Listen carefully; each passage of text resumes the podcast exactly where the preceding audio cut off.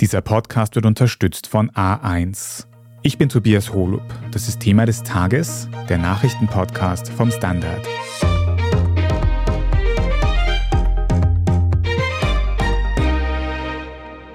So einen Tag hat Israel seit vielen Jahren nicht mehr erlebt. Innerhalb weniger Stunden gibt es hunderte Todesopfer. Menschen werden als Geiseln genommen. Raketenhagel überzieht Teile des Landes.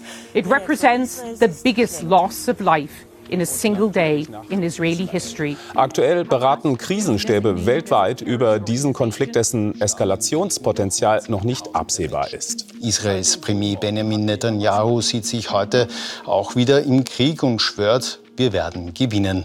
Zwei Tage nach dem Angriff der Hamas auf Israel ist die Lage dort weiterhin angespannt. Das israelische Militär stellt sich auf einen längeren Konflikt ein, bis alle Hamas-Kämpfer aus dem Land vertrieben und israelische Geiseln befreit werden können. Und dabei spielen auch andere Länder eine immer größere Rolle. Die USA versprechen Unterstützung und schicken Kriegsschiffe ins Mittelmeer. Doch auch die Hamas haben in der Region Verbündete, nicht zuletzt den angrenzenden Libanon und den mächtigen Iran. Wir sprechen heute darüber, wie der Konflikt im Nahen Osten noch weit über die Grenzen Israels hinaus eskalieren könnte. Erik Frei, du analysierst für den Standard die internationale Politik und da gibt es seit vergangenen Samstag nur ein Thema, nämlich der Angriff der Hamas auf Israel. Mittlerweile sind rund zwei Tage vergangen. Kannst du uns ein ganz kurzes Update geben, wie angespannt die Lage dort gerade noch ist? Also es war einmal ein furchtbarer Schock für Israel, die von diesem Angriff völlig überrascht wurden. Hunderte Hamas-Kämpfer ist es gelungen, diese Sperrmauern zu überwinden, auf israelisches Gebiet einzudringen, in Dörfer, in Kibbuzim, in Städte, wo sie vor allem eines gemacht haben, Menschen ermordet haben. Und es gibt 600 Tote auf israelischer Seite bisher, ein sehr, sehr hoher Blutzoll. Man sagt, der höchste Blutzoll von jüdischem Leben an einem Tag seit der Zeit des Holocaust, also ein Schrecken für diesen Staat und 100 Menschen wurden als Geiseln genommen, in den Gazastreifen verschleppt, wo sie jetzt wahrscheinlich als Faustpfand für verschiedene Verhandlungen, vor allem über die Freipressung von palästinensischen Gefangenen in israelischer Haft, dienen sollen, aber selbst auch in größter Lebensgefahr sind. Israel sagt, dass es jetzt zwei Tage danach die Kontrolle über sein eigenes Gebiet wieder errungen hat. Aber gleichzeitig hört man, dass noch immer Hamas-Kämpfer unterwegs sind, nicht alle gefunden worden. Das heißt, es können noch immer Menschen sterben, die Kämpfe können weitergehen. Aber die akute militärische Bedrohung jetzt für israelische Zivilisten für Leben, scheint großteils gebannt zu sein. Allerdings tritt jetzt dieser Konflikt in die nächste Phase. Israel schlägt zurück und greift den Gazastreifen an und wir werden jetzt statt diesem schrecklichen Blutzoll auf der israelischen Seite wahrscheinlich von vielen, vielen Toten im Gazastreifen hören, sowohl Kämpfer, die getroffen werden, als auch Zivilisten, die auf diese Weise hier zum Opfer werden. Du hast schon angesprochen, diese Ereignisse haben in Israel und auf der ganzen Welt einen sehr großen Schock ausgelöst. Kannst du die internationalen Reaktionen der letzten Tage kurz zusammenfassen und vor allem auch, wie hat Österreich sich zu dem Thema positioniert? Also die westliche Welt, Europa, die USA, andere Demokratien, die Medien, öffentliche Meinung haben sich unglaublich mit Israel hier solidarisiert. Abgesehen, es gab immer wieder Kritik und berechtigte Kritik an israelischer Politik, auch im Westjordanland.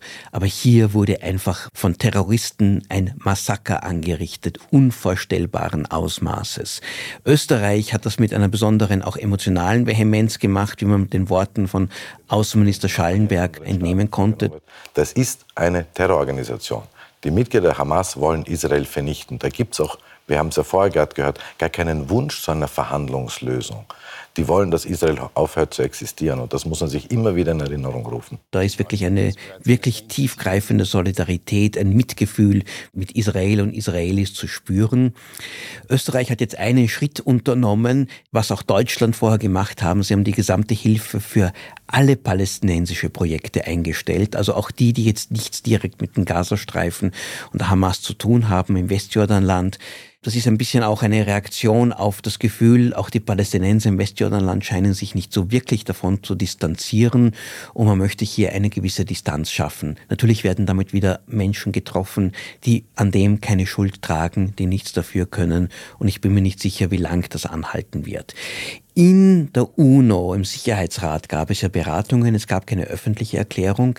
Und was verlautet ist, dass zwar die Mehrheit im Sicherheitsrat hier sich zu einer klaren Verurteilung der Hamas für diesen Terrorakt durchgerungen hat, aber gewisse Staaten das nicht wollten, vor allem Russland, möglicherweise auch China, die wollen in ihrer Erklärungen auch, sagen wir, umfassend das Problem ansprechen. Das heißt, sie wollen die Schuld nicht nur bei der Hamas sehen, sondern zumindest die Ursachen auch bei Israel und hier eine allgemeinere Aufruf zum Ende des Mordens und Ende der Unterdrückung hier eine Art von neutralere Position einnehmen. Das ist ein ganz zentraler Verbündeter von Israel, die USA vor allem auch was diese militärischen Fragen angeht, die in den nächsten Wochen wahrscheinlich noch sehr wichtig bleiben werden. Wie haben sich die USA bisher verhalten? Könnten die USA selbst in Gaza eingreifen? Also die USA sind ein ganz wichtiger Unterstützer Israels, sowohl finanziell, aber vor allem auch mit militärischen Lieferungen.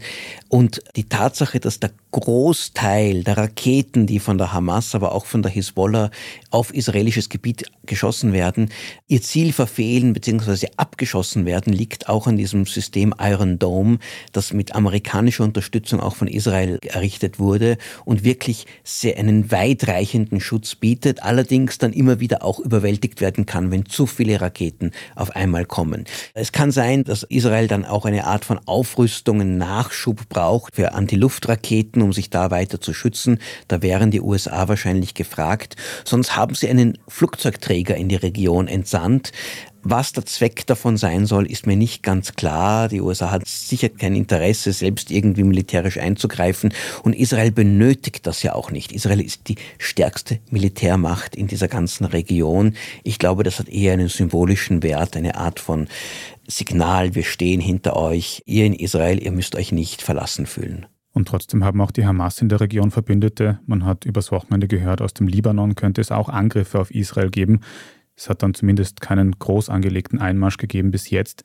Aber denkst du, steht das auch noch im Raum, dass andere Länder in Israel noch einmarschieren, um die Hamas bei diesem Anschlag vom Wochenende zu unterstützen? Also ein Einmarsch ist völlig unmöglich, weil Israel ist gegenüber dem Libanon, Syrien und Jordanien, das sind ja die anderen Nachbarländer und Ägypten, weder ist da irgendeine Militärmacht, die marschieren könnte oder auf irgendeine Weise Israel bedrohen könnte oder auch nur würde.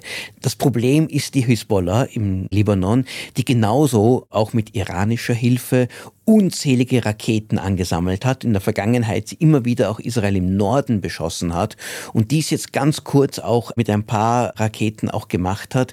Allerdings hätte man mehr erwartet. Ich glaube, die Hisbollah wartet jetzt einmal ab, die zögert offenbar.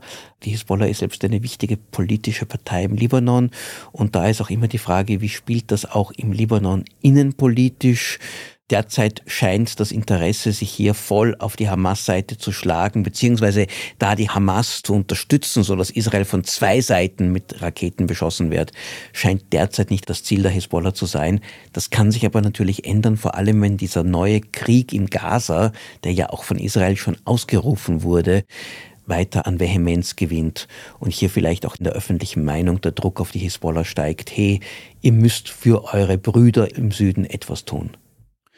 Du hast gesagt, die Hisbollah wird auch vom Iran unterstützt. Unterstützt der Iran auch die Hamas oder welche Rolle spielt der Iran in dieser Geschichte? Der Iran ist der entscheidende Unterstützer, die Schutzmacht und der wichtigste Waffenlieferant, der wichtigste Finanzier der Hamas und der Hisbollah. Die Hisbollah ist eine schiitische Organisation, die Hamas ist an sich sunnitisch, aber der Iran, der hier Israel als den großen Feind sieht, alle, die sich mit großer Radikalität gegen Israel und für die Zerstörung von Israel einsetzen, bekommen vom Iran volle Unterstützung. Ich glaube, und das glauben viele Beobachter, dieser Angriff, der ein Jahr lang vorbereitet war, hätte ohne massiver iranischer Hilfe gar nicht stattfinden und auch nicht so erfolgreich sein können. Es ist auch die Rede von Kommunikationssystemen, die an israelischen Geheimdienstfähigkeiten irgendwie vorbeigingen. Auch da könnte der Iran eine Rolle gespielt haben. Und die ganze militärische Ausrüstung, wie sie dort in den Gazastreifen hineingekommen ist, über See, über Ägypten. Ägypten ist ja an sich der Hamas sehr feindlich gegenübergestellt, aber Ägypten ist ein hochkorruptes Land, da kann man sich sehr viel auch erreichen. Das dürfte alles sehr, sehr viel davon vom Iran gekommen sein. Und der Iran sicher hat diesen Erfolg der Hamas, wenn man das so bezeichnen kann, wenn einfach nur 600 Menschen getötet werden und über 1000 verletzt werden. Aber psychologischen Erfolg sieht der Iran sicher auch als ein eigenes Werk und die Stärkung seiner eigenen Position. Aber habe ich dich da vorher richtig verstanden? Du rechnest auch nicht damit, dass der Iran dann noch direkt eingreifen könnte in Israel oder auch Verbündete des Iran, Russland zum Beispiel? Es gibt kein Militär an der israelischen Grenze, die irgendwie eine Fähigkeit oder auch ein Interesse hätten, gegen Israel hier direkt vorzugehen. Es ist eher umgekehrt. Israel ist immer wieder auch in Militäroperationen in den Nachbarländern involviert, vor allem in Syrien, wann immer sie sich auf irgendeine Weise bedroht fühlen auch gegen Iran, aber nicht gegen Russland. Das israelisch-russische Verhältnis ist kompliziert. Israel hat sich ja auch nicht so stark auf die Seite der Ukraine geschlagen wie andere westliche Staaten. Sie haben immer mit Syrien immer so ein bisschen eine Art Stillhalteabkommen gehabt. Wir beide haben unsere Interessen und wir versuchen uns nicht in die Quere zu kommen. Der Iran ist tausende Kilometer entfernt von Israel, hat keinerlei Möglichkeiten, direkt etwas zu tun. Aber Sie haben eine Raketenausrüstung, aber es ist ja viel leichter, Raketen an die Hamas zu schicken und von dort Israel anzugreifen. Aber das ist natürlich auch der Grund, warum Israel das Atomprogramm des Iran so fürchtet, weil sie sagen, wenn der Iran einmal tatsächlich eine funktionierende Atommacht ist, mit der Fähigkeit, über größere Strecken Atomwaffen zu schicken und zum Einsatz zu bringen, dann wäre Israel akut gefährdet angesichts dieser radikalen Ideologie im Iran. So weit aber ist man noch nicht.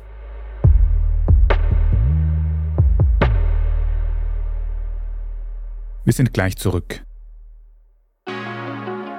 Jetzt upgraden. Jetzt auf bestes 5G von A1 upgraden. Jetzt ohne Bindung upgraden. Jetzt Simply upgraden. Die A1 Simply Tarife. Jetzt mit 5G und unlimitierten Daten in A1 Simply L. Ganz einfach ohne Bindung und mit Gratisaktivierung. Jetzt du im A1 Giganetz.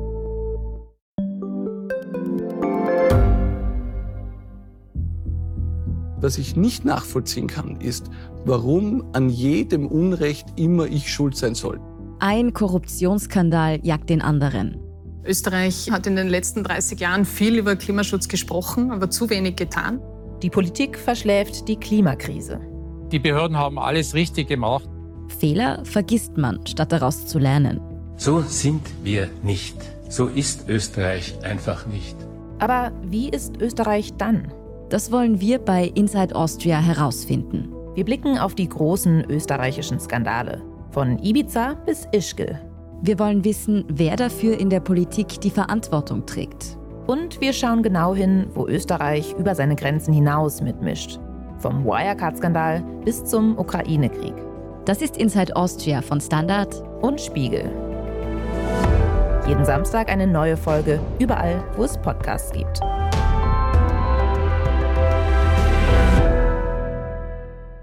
Erik Frei, Du hast vorher schon angesprochen, die große Frage wird jetzt sein, wie es langfristig militärisch zwischen Israel und Gaza weitergeht. Was wird jetzt passieren? Wird Israel im Gazastreifen mit Bodentruppen einmarschieren? Das wissen wir nicht und ich glaube auch, das israelische Militär, die israelische Regierung weiß es im Augenblick nicht. Dieser Gazastreifen ist für Israel ein furchtbares Dilemma. Da leben über zwei Millionen Menschen auf engstem Raum. Es ist kein eigener Staat, aber gleichzeitig hat sich ja Israel damals vor über 20 Jahren von dort zurückgezogen, weil es dort einfach nicht mehr regieren wollte, weil es auch gesagt hat, das ist doch nicht wirklich kontrollierbar und hat dann versucht, eine Art große Grenze, Schutzwall rund um Gaza zu bauen, versucht Gaza ständig mit auch wirtschaftlichen Repressalien die Fähigkeiten zu begrenzen, zu agieren. Und in den letzten Jahren gab es ja immer wieder diese Gaza-Konflikte, die waren alle aber im Vergleich zu dem, was jetzt passiert ist, eher limitiert.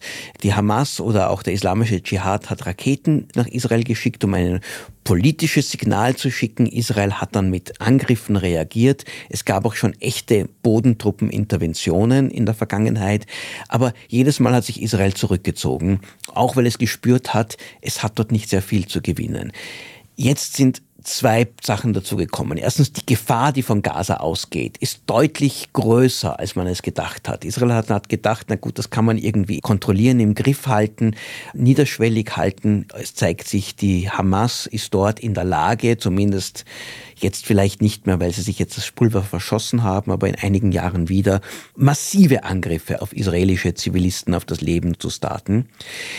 Aber der Versuch, diese Hamas dort wirklich zu zerstören, würde einen Bodentruppeneingriff erfordern, der sehr, sehr vielen israelischen Soldaten das Leben kosten würde, der auch unglaubliche Zahl an palästinensischen Zivilisten das Leben kosten würde, was auch politisch wieder ein Problem ist. Und die Situation ist jetzt noch einmal erschwert durch die Anwesenheit dieser israelischen Geiseln. 100 Menschen, 100 Israelis sind jetzt dort. Die werden sicher dort gehalten, wo es militärisch, strategisch am allerwertvollsten für die Hamas ist. Das heißt, Israel sind jetzt auch die Hände gebunden von oben durch Bombardement sehr gezielt zu erschießen, weil sie damit auch Israelis töten würden. In dem jüdischen Staat ist jüdisches Leben wird ganz besonders hoch gehalten. Es wird immer gesagt, wir wollen eigentlich jeden einzelnen unserer Staatsbürger retten, vor dem Tod bewahren. Und dieser Respekt jetzt vor dem Leben ihrer eigenen Bürger steht jetzt gewissen militärischen, möglicherweise notwendigen Maßnahmen auch im Weg. Und ich weiß nicht, wie das israelische Militär aus diesem schrecklichen Dilemma einen Ausweg finden wird. Das heißt, bis da um weitere Luftangriffe geht, Bodenangriffe oder Verhandlungen vielleicht, um diese Geiseln freizubekommen, das wird man in den nächsten Wochen sehen. Verhandlungen ist das, was natürlich Hamas jetzt möchte. Sie haben auch in der Vergangenheit konnten sie einen einzigen Gefangenen, damals Gilad Shalit, für eine große Zahl von Hamas-Kämpfern austauschen. Diesmal wahrscheinlich träumen sie davon, dass sie hunderte, tausende inhaftierte palästinensische militante Kämpfer freipressen können, das dann möglicherweise sogar wirklich die militärische Balance wieder beeinflussen würde. Und da hat Israel auch ein Problem, weil wenn man ihnen dann zusätzliche Kämpfer zuliefert, dann wird die Hamas wieder stärker. Also ich möchte jetzt nicht in den Schuhen von israelischen Politikern oder Militärplanern stecken. Die Planungen dauern dort weiter an und wenn es etwas Neues zu den Entwicklungen gibt, dann kann man das auf der Standard.at nachlesen. Aber Erik, jetzt hast du vorher schon gesagt, dieser Konflikt dürfte länger dauern und für die militärische Ausstattung, Ausrüstung von Israel sind die USA ganz zentral.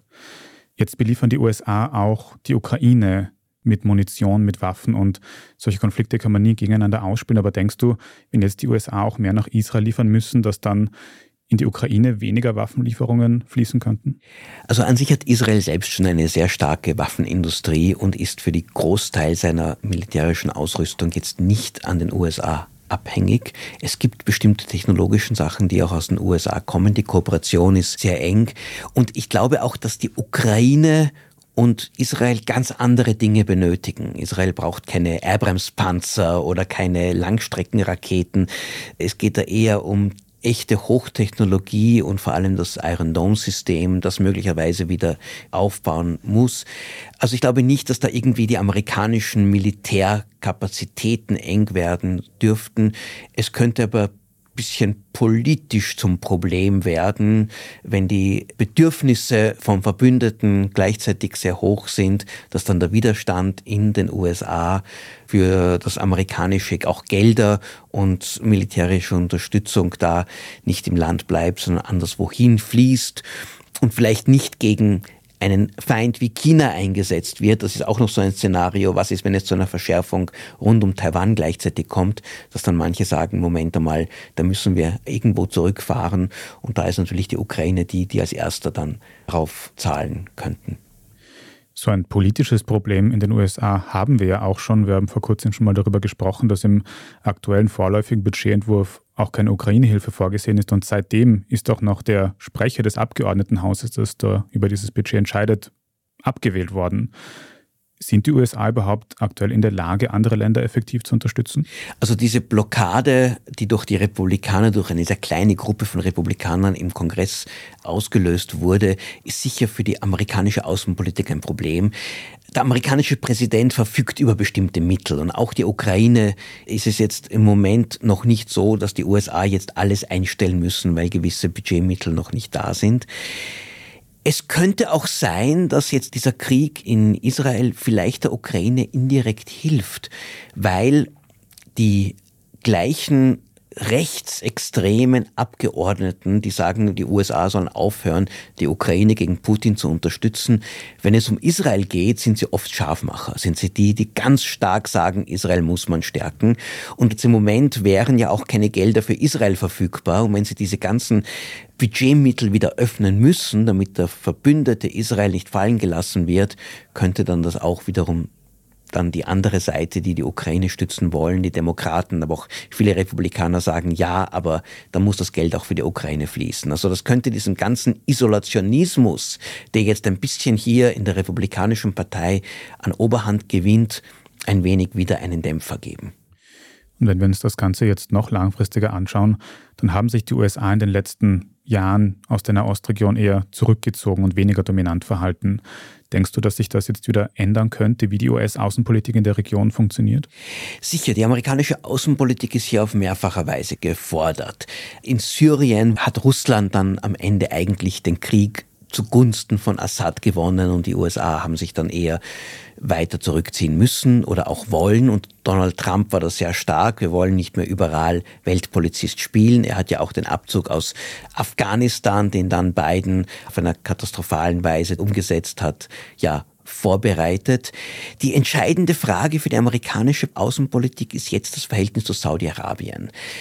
Saudi-Arabien, jahrelang ein engster Verbündeter der USA, hat sich in den letzten Jahren unter Kronprinz Mohammed bin Salman versucht, ein bisschen von den USA zu lösen. Das lag auch daran, dass Joe Biden in seinem Wahlkampf bin Salman MBD massiv attackiert hat, weil er ihm vorgeworfen hat, Menschenrechtsverstöße, darunter diese grausliche Ermordung des Kolumnisten und Dissidenten Khashoggi in Istanbul.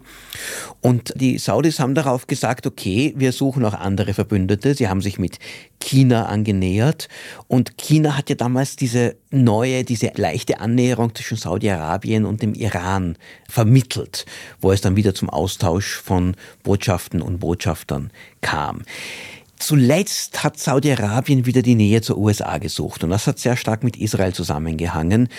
Israel hat ja diese Abkommen geschlossen mit mehreren auch Golfstaaten also hat dort eine Normalisierung erreicht mit arabischen Staaten und Saudi-Arabien hat lange gesagt, nein, wir wollen nicht. Zuerst muss der Palästinenserkonflikt gelöst werden. Dann aber hat Mohammed bin Salman offenbar seine Position geändert und gesagt, eigentlich hätten wir gerne diese Normalisierung mit Israel. Wir sind auch bereit, da sehr wenig in Richtung Palästinenser zu verlangen. Aber im Gegenzug wollen wir von den USA etwas bekommen, nämlich ein Verteidigungsabkommen und unter anderem die Unterstützung für eine zivile nukleare Technologie, wo man aber immer im Hinterkopf haben kann, vielleicht ist das die Grundlage einmal für eine zukünftige Atomrüstung, womit sie sich wiederum gegen den Iran stärker rüsten wollen. Diese Annäherung und wenn es zu dieser Normalisierung kommen würde, die sich in den letzten Wochen deutlicher die Zeichen zugenommen haben, wäre ein großer Erfolg für die USA und ein Rückschlag für den Iran, auch als Macht in dieser ganzen Region. Die große Frage ist jetzt, ob dieser Angriff der Hamas mit seinen blutigen Folgen, aber auch der beginnende Gegenschlag der Israelis, der ja noch weiter sehr, sehr viele Opfer haben wird, ob das die Saudis davon abhalten wird, diese Normalisierung voranzutreiben. Weil sie sagen, Moment einmal, wenn da Glaubensbrüder hier sterben, dann können wir uns das doch nicht leisten, hier ein bisschen realpolitisch zu sagen, ist uns egal, Israel ist ein nützlicher Verbündeter für uns. Sollte diese Annäherung jetzt deswegen auch verlangsamen oder stoppen oder sogar scheitern, dann hätte der Iran ein wichtiges Ziel erreicht und die Hamas hätte auch ein wichtiges Ziel erreicht, nämlich zu verhindern, dass Israel mit anderen arabischen Staaten Frieden schließen kann, ohne dass die Anliegen der Palästinenser im Falle von der Fatah im Westjordanland ist es eine A2-Staaten-Lösung. Im Fall der Hamas ist es die Zerstörung Israels auf irgendeiner Weise vorangetrieben werden. Also das wäre dann für alle palästinensischen Kräfte ein Erfolg. Aber das, was wovon Biden die letzten Wochen, Monate irgendwie gehofft hat, eine Art neue Sicherheitsarchitektur im Nahen Osten zu erreichen, das wäre dann sicher gescheitert. Es gibt so viele verschiedene Interessen in dieser Region. Was denkst du, wie es jetzt für Israel weitergehen wird? Gibt es irgendeine Aussicht auf Frieden in den nächsten Monaten, eine Normalisierung dieser Situation? Also ein Friede im Nahen Osten ist heute weiter entfernt denn je. Und das liegt einerseits an der Radikalität von solchen Gruppen wie der Hamas, die jetzt sicher noch am Boden gewonnen haben gegenüber anderen palästinensischen Kräften rund um Palästinenserpräsident Mahmoud Abbas, die zumindest grundsätzlich Israel anerkannt haben und grundsätzlich bereit sind zu einer Zwei-Staaten-Lösung. Es liegt auch an der israelischen Politik. Vergessen wir nicht, Israel hat die rechteste Regierung aller Zeiten wo wichtige Kräfte in dieser Regierung die Annexion des Westjordanlandes vorantreiben. Und auch wenn jetzt die Hamas-Aktion mit dem nicht direkt etwas zu tun haben, zeigt es, für eine umfassende Lösung gibt es eigentlich gar keine Chance. Die einzige Chance wäre, dass nachdem Israel möglichst viel von der militärischen Infrastruktur der Hamas zerstört hat, ganz wird es ihnen wahrscheinlich nicht gelingen, dass man dann wieder zu einer Waffenruhe zurückkehrt. Aber jeder wird dann wissen, das ist nur eine vorübergehende Atempause. Die nächste Eskalation kommt bestimmt und Israel wird zumindest alles tun, damit sie nicht wieder auf diese schreckliche Weise überrumpelt werden wie am vergangenen Samstag. Das heißt, da wird sich in den nächsten Wochen und Monaten noch ganz viel tun. Danke dir für die erste Analyse heute, Erik Frei. Sehr gerne. Wir machen jetzt dann gleich noch weiter mit unserer Meldungsübersicht. Wir sprechen unter anderem über ein Erdbeben in Afghanistan und einen Schusswechsel in Wien-Floridsdorf. Wenn Ihnen diese Folge von Thema des Tages bis hierhin aber schon gefallen hat, dann abonnieren Sie uns am besten gleich auf Ihrer liebsten Podcast-Plattform, dann verpassen Sie auch keine weitere Folge mehr. Bei der Gelegenheit freuen wir uns auch sehr über gute Bewertungen oder nette Kommentare. Vielen Dank dafür. Wir sind gleich zurück.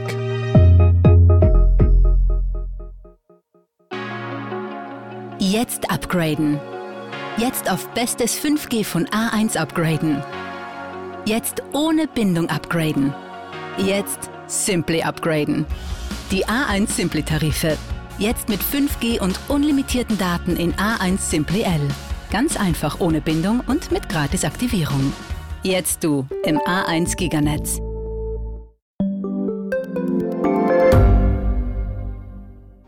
Reicht mein Gehalt für ein gutes Leben? Sind Sneaker und Uhren ein gutes Investment? Wie viel kostet eine Scheidung? Das und vieles mehr sehen wir uns an in der dritten Staffel vom Standard-Podcast Lohnt sich das? Wir, das sind Melanie Reidel, Annika Dang, Alexander Amon und Michael Windisch. Wir sprechen mit ExpertInnen darüber, wie man sogar vom Weltuntergang profitieren kann. Und darüber, wie mich künstliche Intelligenz reich macht und warum Geld noch immer Männersache ist. Lohnt sich das? Der Standard-Podcast über Geld findet ihr jeden Dienstag auf allen gängigen Podcast-Plattformen. Und hier ist, was Sie heute sonst noch wissen müssen. Erstens, während am Wochenende alle Augen nach Israel geblickt haben, hat es auch in Afghanistan eine Katastrophe gegeben. Ein Erdbeben hat den Westen des Landes erschüttert. Insgesamt hat die Erde neunmal gebebt. Dabei wurde mehrmals eine Stärke von 6,3 erreicht. Dabei sind mehr als 2400 Menschen ums Leben gekommen. Tausende weitere sind verletzt. Ein großes Problem war die Bauweise der Gebäude in dem ländlichen Gebiet. Dort sind laut Augenzeugen mehr als ein Dutzend Dörfer komplett dem Erdboden gleichgemacht worden. Die UNO hat in einer ersten Reaktion rund 5 Millionen Dollar an Soforthilfe freigegeben und die Europäische Union hat nach eigenen Angaben Hilfsteams vor Ort im Einsatz. Zweitens, wir kommen nach Österreich. In Wien-Floridsdorf hat es am Samstag einen Schusswechsel gegeben. Dabei wurden vier Personen verletzt und vier weitere Verdächtige von der Polizei festgenommen. Hintergrund war laut Polizei ein Konflikt zwischen zwei Familien, der auch in den sozialen Medien schon länger ausgetragen wurde. Es soll dabei auch um eine Frau gegangen sein. Mehrere Verdächtige sind bereits mit dem Gesetz in Konflikt gekommen, etwa wegen Körperverletzung und Urkundenfälschung. Gegen einen Mann war außerdem ein Waffenverbot ausgesprochen und zumindest eine der verwendeten Waffen war nicht registriert. Die Polizei ermittelt gerade, was mit einer weiteren verschwundenen Waffe passiert ist und was weitere Details zum Hintergrund angeht. Drittens, in Deutschland hat es am Sonntag mehrere Landtagswahlen gegeben. In Bayern hat die CSU unter Markus Söder den ersten Platz verteidigt, gleichzeitig aber leicht an Stimmen verloren. Zugewinnen konnten die rechte AfD und vor allem auch die Freien Wähler unter Hubert Aiwanger. Aiwanger war zuletzt in den Schlagzeilen, weil in seiner Schulzeit ein antisemitisches Flugblatt bei ihm gefunden wurde. Die Schuld dafür hat im Nachhinein sein Bruder auf sich genommen, sodass Aiwanger nicht aus der Koalitionsregierung entlassen wurde. Trotz des Skandals konnte er um über 4 Prozentpunkte zulegen und dürfte wieder in die bayerische Landesregierung kommen. Parallel dazu wurde auch im Bundesland Hessen gewählt. Dort konnten die regierenden Konservativen fast 8 Prozent zulegen und auch hier hat die rechte AfD stark dazu gewonnen. Massive Verluste gab es bei SPD, Grünen und FDP, also bei den Parteien, die deutschlandweit als Ampelkoalition regieren. Und viertens, der Nobelpreis für Wirtschaftswissenschaften geht an Claudia Golden, eine Professorin der US-Uni Harvard. Golden hat untersucht, wie sich die Situation von Frauen am Arbeitsmarkt in den letzten 200 Jahren entwickelt hat. Sie konnte dabei feststellen, dass die Beschäftigung und Bezahlung von Frauen nicht im Verhältnis zum wirtschaftlichen Aufschwung mitgestiegen sind. Der sogenannte Sverige Riksbank-Preis für Wirtschaftswissenschaften wird oft nur als inoffizieller Nobelpreis bezeichnet, weil er nicht von Alfred Nobel selbst gestiftet wurde. Trotzdem zahlt die schwedische Nationalbank dafür rund eine Million Dollar Preisgeld. Wer dieses Jahr in den naturwissenschaftlichen Disziplinen ausgezeichnet wurde, das können Sie in unserer Thema des Tages Folge vom vergangenen Freitag nachhören. Dort sprechen wir vor allem über den österreichischen Nobelpreisträger Ferenc Kraus und wie er mit der sogenannten Attosekunde Medizin und Technik revolutioniert. Den Link finden Sie in den Show Notes. Mehr zu den Nobelpreisen und alles weitere zum aktuellen Weltgeschehen, insbesondere aktuelle Berichterstattung zu Israel, können Sie auf der Standard.at finden. Wenn Sie jetzt noch nicht genug von Standard Podcasts haben, dann empfehle ich Ihnen die neueste Folge unseres Schwesterpodcasts Inside Austria. Da geht es um das Burger-Video von Kanzler Karl Nehammer, das sich mittlerweile wohl bei uns allen eingebrannt hat. Meine Kolleginnen stellen deshalb die Frage, ob Karl Nehammer ein Kanzler für die Reichen ist. Die Antwort hören Sie überall, wo es Podcasts gibt. Falls Sie dem Standard Podcast Team irgendetwas sagen möchten, dann schicken Sie gerne eine Mail an podcast.derstandard.at. Und wenn Sie unsere journalistische Arbeit unterstützen möchten, dann können Sie das mit einem Standard-Abo tun. Aktuell gibt es dafür besonders gute Konditionen, weil der Standard sein 35-jähriges Jubiläum feiert. Ich bin Tobias Holub und an dieser Folge hat außerdem Scholt Wilhelm mitgearbeitet. Vielen Dank fürs Zuhören und bis zum nächsten Mal.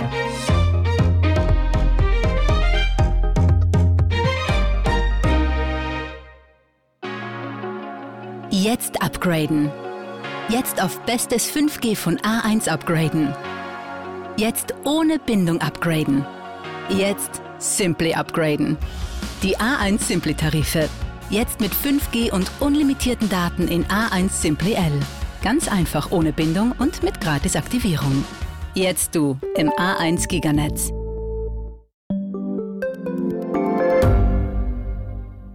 Standard-Podcasts gibt es ja wirklich schon zu jedem Thema. Also fast jedem. True Crime. Thema des Tages. Lohnt sich das? Inside Austria. Serienreif. Besser Leben. Rätsel der Wissenschaft. Edition Zukunft. Und, und, und. Aber nicht jeder hat die Zeit, das alles zu hören. Und manchmal möchte man sich einfach nur ein paar Minuten beschallen lassen. Ich bin Scholt Wilhelm. Und ich bin Margit Ehrenhöfer. Ab sofort bringen wir auch Highlights unserer Podcasts. Für zwischendurch, wenn mal weniger Zeit ist. Diese kurzen Ausschnitte nennen wir Shorts. So wie eine kurze Hose. Oder eine kurze Geschichte. Okay.